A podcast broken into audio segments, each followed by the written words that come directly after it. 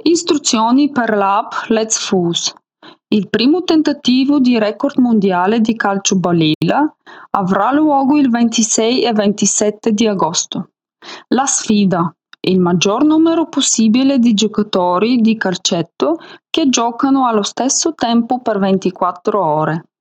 La partita può essere giocata su tutti i tavoli del mondo e con almeno quattro partecipanti che abbiano la app Let's Fools.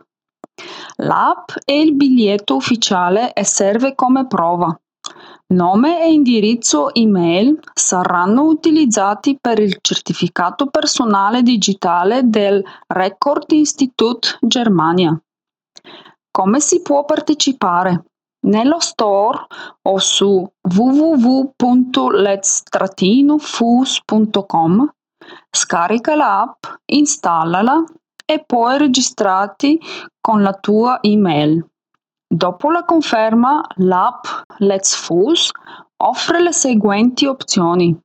Una mappa interattiva su cui si possono trovare luoghi in tutto il mondo e tavoli dove puoi giocare a biliardino.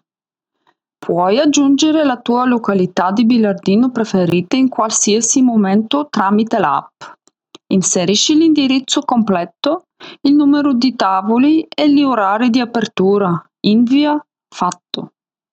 Fai un torneo e partecipa. Basso nel mezzo c'è un bottone rosa. Cliccaci sopra. Si aprirà una finestra della fotocamera e se un torneo è già stato creato basta scansionare il codice QR. Oppure clicca nel bottone Crea torneo, inserisci il numero di tavoli e potrai iniziare il tuo torneo. Il formato del torneo è un Monster Deep, dove le squadre vengono sorteggiate dopo ogni turno. Quindi hai bisogno di almeno quattro persone per iniziare un torneo. È anche possibile aggiungere altri giocatori al torneo in corso. Per farlo, scansiona il codice QR dello stesso torneo.